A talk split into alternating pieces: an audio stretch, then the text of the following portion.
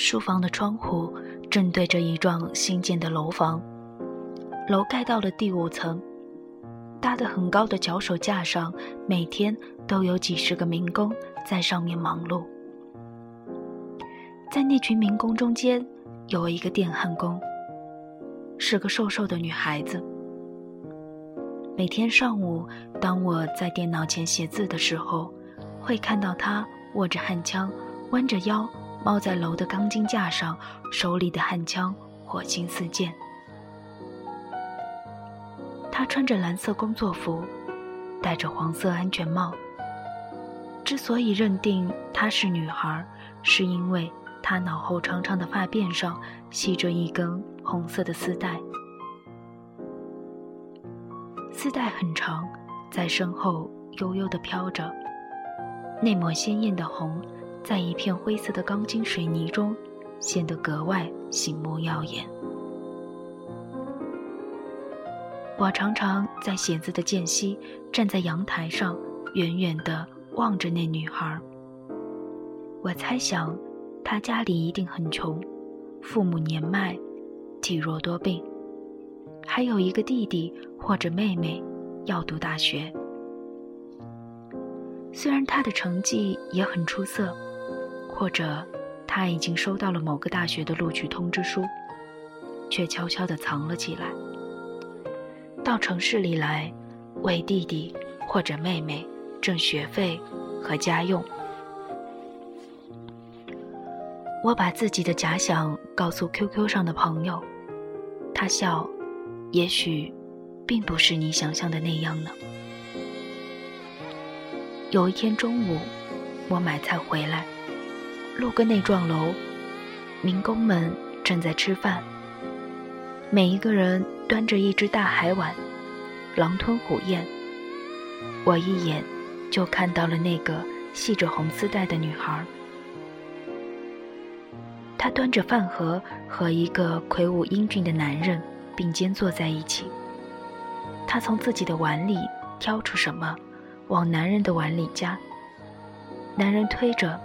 又往他的碗里夹，旁边便有人起哄：“二奎，看红丫多体贴你，放着家里好好的日子不过，千里迢迢跟着你一起来打工，你将来可不能亏待他。”那个叫二奎的小伙子憨厚的应着，两个人都笑，脸上泛起幸福的红晕。我羡慕地看着这一对相爱的人，第一次，我为自己贫乏的想象力而惭愧。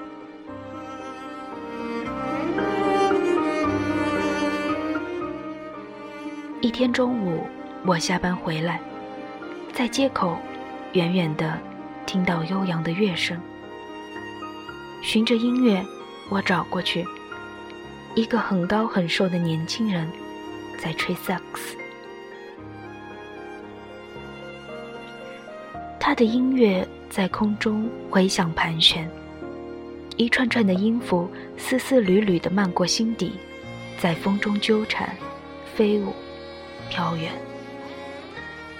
我驻足去看那个男孩子，他穿着磨得很旧的牛仔裤，上身是浅灰色的棉布短袖，头发很长，掩盖了半张脸，旁若无人的。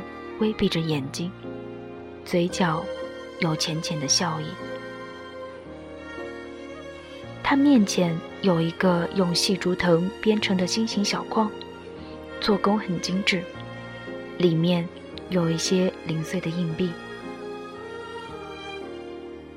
旁边围了不少人，有人和着节拍摇摆击掌，有人轻声地哼着曲调。我前面的两位老太太低低的声音在议论，一个说：“这孩子这么年轻就出来卖艺，真可怜。”另一个叹息着，看样子是大学生，是想挣点学费吧。然后两个人便挤了过去，一人往筐里丢了五块钱。我知道老人误会了。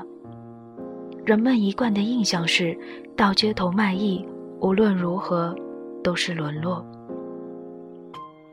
但男孩绝不是以此为生的街头艺人，也不是贫困的大学生。他身上穿的范思哲要三千多块一套，所以只有一个原因，那是他的兴趣所在。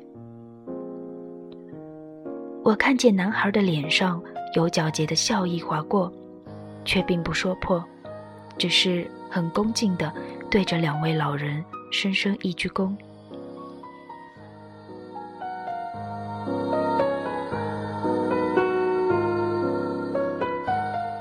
在网上认识一对年轻的夫妻，妻子因患红斑狼疮，十四年里不停的做化疗，肾脏穿刺、脊椎穿刺、活体检查，从一个温柔秀美的女孩变成一个必须依靠药物生存的病人，而且因为激素的副作用，造成两侧骨骨头坏死。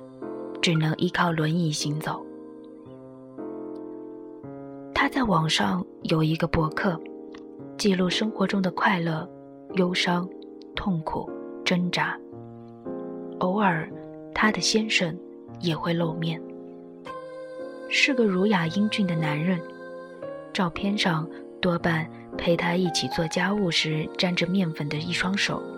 或者推他出去看风景时平静温和的笑脸。他是一家外国银行的部门经理。两人结婚十年，十年里，他默默地陪着他，看病、吃药、检查、病危、恢复、再发作，接受他必须坐轮椅的现实，推着他去旅游。抱着他上上下下，点头哈腰的请求护士给他倾泻扎针。一个健全的男人，十年如一日的照顾一个被病痛反复折磨的人，这是常人无法承受的苦役吧？很多人在他的背后看到一个男人的付出、牺牲和坚守的爱心故事。有网友留言。对男人的牺牲表示敬佩和同情。可是男人说：“不，那都是爱，不是牺牲。我们很幸福。”是的，不必去费心揣摩他们会怎样的幸福。幸福是上帝的妙手偶得，他在每个人身上幻化出不同的模样。有些幸福。你无法想象，每一个与我们擦肩而过的人，都是有故事的。他们有他们的理想、信仰、快乐以及爱情。他们的人生其实比我们想象中的更加丰富和生动。他们的幸福或许是你不能理解和体会的，但你不能否认。那种幸福往往更加简单，并且纯粹。面对丰富真实的生活，我们除了感叹自己贫乏的想象力，便是深深的感动和热爱。